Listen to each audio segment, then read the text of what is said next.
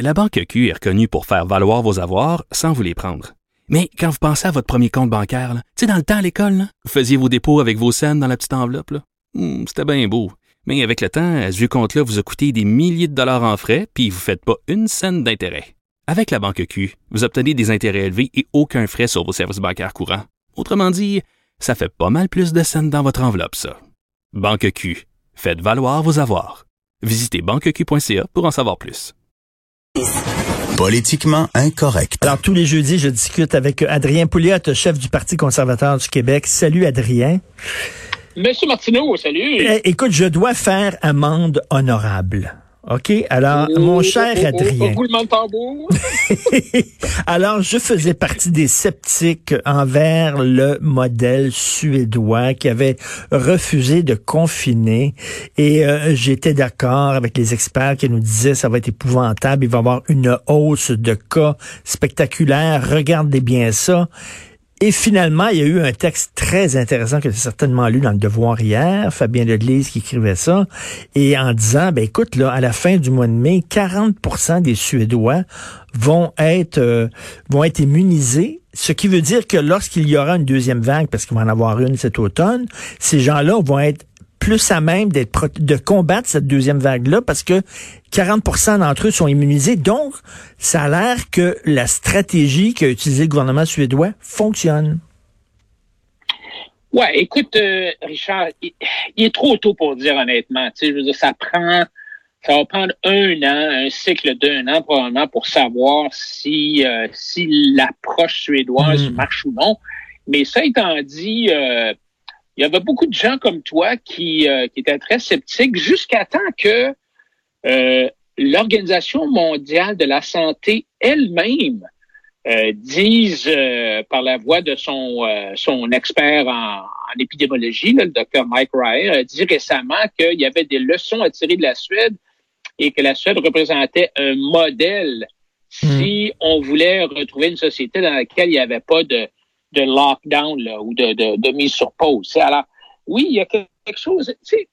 C'est bien intéressant la Suède, euh, Richard, parce que on pense généralement que la Suède c'est un pays de gauche euh, très très social-démocrate euh, et où, où l'État est omnipotent, omniprésent et nous tient du, du berceau au tombeau.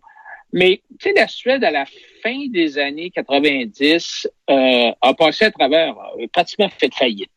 Le Mm. modèle suédois qu'on a copié, nous autres, là, qu'on a dans la tête, un modèle québécois, là, finalement, ça a fait faillite. Et là, les Suédois se sont vraiment virés de bord et ont décidé, euh, je dirais, un peu de s'assumer et euh, de, de, de, de se faire confiance. Puis, honnêtement, c'est bien intéressant parce que les gens de gauche, tu sais, les étatistes, ceux qui Mhm. voient euh, un rôle important pour l'État, en fait, ce qu'ils disent, c'est on peut pas faire confiance au monde, il faut que le gouvernement leur dise quoi faire. hein. C'est le gouvernement. Alors que les gens de droite qui sont qui veulent un État plus petit font confiance au monde généralement, puis Mm. croient foncièrement à l'ingéniosité puis au sens de l'initiative des gens si on les laisse libres d'agir dans leur propre intérêt pour trouver des, des solutions à leurs problèmes.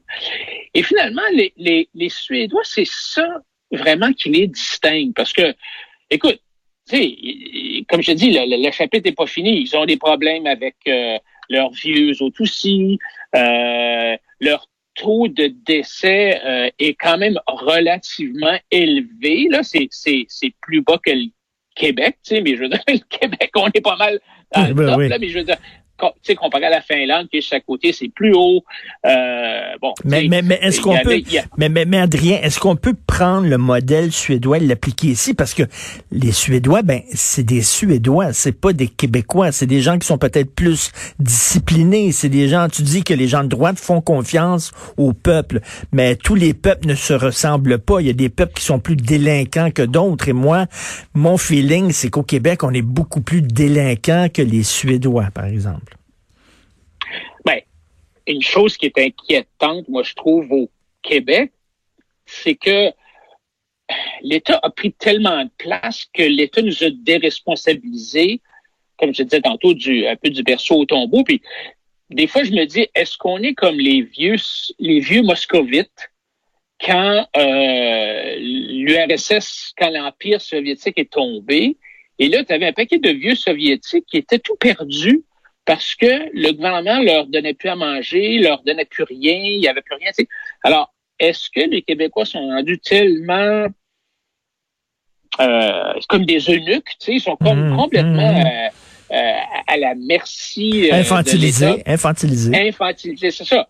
Moi, je pense que non, honnêtement, parce qu'on le voit quand même. Il y a des, on voit que les Québécois sont quand même capables de se débrouiller quand on leur laisse un peu d'espace. Le problème, c'est qu'ils n'ont tellement pas beaucoup d'espace. Mais écoute, il y, a deux choses en Suède qui est intéressantes. D'abord, un, justement, on fait confiance au monde. Et deux, le monde fait confiance, les Suédois font confiance à leur bureaucratie. Et la bureaucratie euh, en Suède est vraiment euh, très professionnelle, très indépendante de, de l'État. En particulier dans le cas de la, la, la pandémie, euh, ils ont leur, leur, leur docteur Arruda, eux autres aussi, euh, qui est euh, un épidémiologiste très humble euh, et qui dit tout le temps, j'espère qu'on ne s'est pas trompé, je suis pas 100% hmm. certain encore. Mais eux autres, leur approche, c'est pas c'est pas une approche euh, cowboy le Far West. Ils ont ils ont dit aux gens faites attention, prenez la distanciation sociale. Ils ont barré les, euh, les rassemblements de plus de 50 personnes. Bon, ils ont, ils ont pris des mesures, hmm. mais ils ont laissé l'économie fonctionner. Puis leur approche, c'est de dire plutôt que de de forcer un arrêt de l'économie pour ben, aplatir la courbe. Nous, on va prendre des mesures volontaires. La courbe va prendre plus de temps à s'écraser, mais eux autres, ils ont calculé que leur système de santé était capable de le prendre. Et donc, ils disent, on n'aura pas tous les, les aspects négatifs d'une crise financière et une crise sociale aussi, parce que, tu sais, il faut, faut se dire, là, on s'en est parlé souvent, euh, Richard, on va avoir des suicides ici, on va mhm. avoir des, des, des, des, euh, des, gens, des autistes qui vont, qui vont avoir des problèmes, on va avoir, on va avoir une, explosion de cas de problèmes de santé mentale dans six mois, décrochage scolaire, bon, tu sais, tout ça, là. Alors, eux, ils ont dit en Suède, on va prendre une autre approche, on va prendre une approche plus douce. Et, euh, et une approche aussi qui dit euh, il faut vivre avec le risque. Le risque zéro n'existe pas. Euh, tout comme on a appris à vivre avec le VIH qui est encore là, on s'en est pas débarrassé. On a appris à vivre avec, à se protéger. Il va falloir peut-être, hein, c'est l'Organisation mondiale de la santé qui dit vivre peut-être avec ce virus-là. Et c'est ça qu'ils disent. C'est comme oui, il y a une part de risque, mais en même temps, tu sais, si t'es pas un vieux, si t'es pas malade, si euh, t'es pas obèse, euh, les chances de mourir du coronavirus ben, sont assez minimes quand même. Oui, et, euh, en passant, euh, en, en, Suède, un des problèmes qu'ils ont en Suède, où il y a une grosse partie de la mortalité, ce sont des immigrants euh, qui sont dans les banlieues de Stockholm et qui, eux, ont pas, si tu veux, la culture suédoise et hmm. qui sont peut-être moins...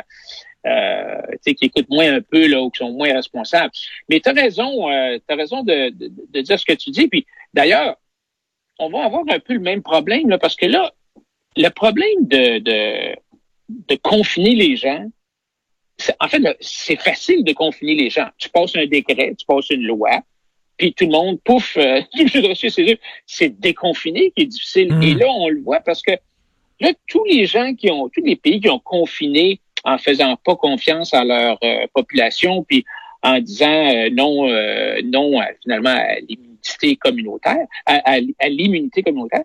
Là, ils sont pas a le problème parce que il n'y a pas de il a pas de vaccin. Il va peut-être avoir un vaccin d'ici la fin de l'année, mais il reste encore 6-7 mois facile. Alors là, qu'est-ce que tu fais? Tu es obligé finalement de déconfiner parce que l'économie est en train de... C'est épouvantable, l'économie est en train de péter aux frettes. Alors tu déconfines, puis là, ben, tu es obligé finalement de dire aux gens, ben, sortez dehors, puis pognez le virus, puis, euh, tu sais, si vous êtes jeune en santé, ça va être correct. C'est un peu ça que mm Legault a dit, tu sais. Mm-hmm. là, mais là, Legault, c'est comme, ça devient mêlant parce qu'il nous a dit pendant deux mois, oh, c'est dangereux, oh, il faut rester chez vous, oh, sortez pas. Puis là, il dit, OK, sortez puis allez pogner le virus, comme ça, vous allez avoir l'immunité. Les gens sont tout mêlés. Ben, ils sont tout mêlés parce qu'il y avait dit à un moment donné, là, euh, une des idées derrière euh, le déconfinement puis le retour à l'école, c'est de créer une immunité collective. Puis après ça, il a dit non, non, non, ça n'a rien à voir. Euh, l'idée de l'enjeu de l'immunité collective va pas peser dans la balance lorsqu'on a pris la décision du déconfinement. Il dit une chose et son contraire quelques jours après. Ouais, et la, et la Suède, en passant, on a parlé beaucoup d'immunité collective euh, en Suède, mais c'était pas vraiment ça la, la, la, stratégie. C'est peut-être le résultat, par contre. Les autres, comme tu disais en, introduction, vont peut-être arriver plus vite à un haut taux d'immunité collective. Ils sont ils vont atteindre le 40% bientôt, puis tu sais, rendu à 50, 60, là, le virus a plus grand place à aller, puis finit par disparaître. Mais c'était pas ça l'objectif. L'objectif, c'était vraiment, nous, au lieu d'écraser la, la courbe, hmm complètement. On va y peser un petit peu sur le ben. dessus pour être certain que notre système de santé est capable de, de, prendre le, le, le, pic. Et puis après ça, ben, euh, on, et on n'aura pas besoin de fermer l'économie. Et écoute, en terminant, là, Adrien, euh, toi, bon, on le dit, le t'aimes pas un État trop gros. Euh, là, l'État est dilaté, mais totalement. L'État est présent partout, mais vraiment avec les, les, programmes d'aide à gauche et à droite.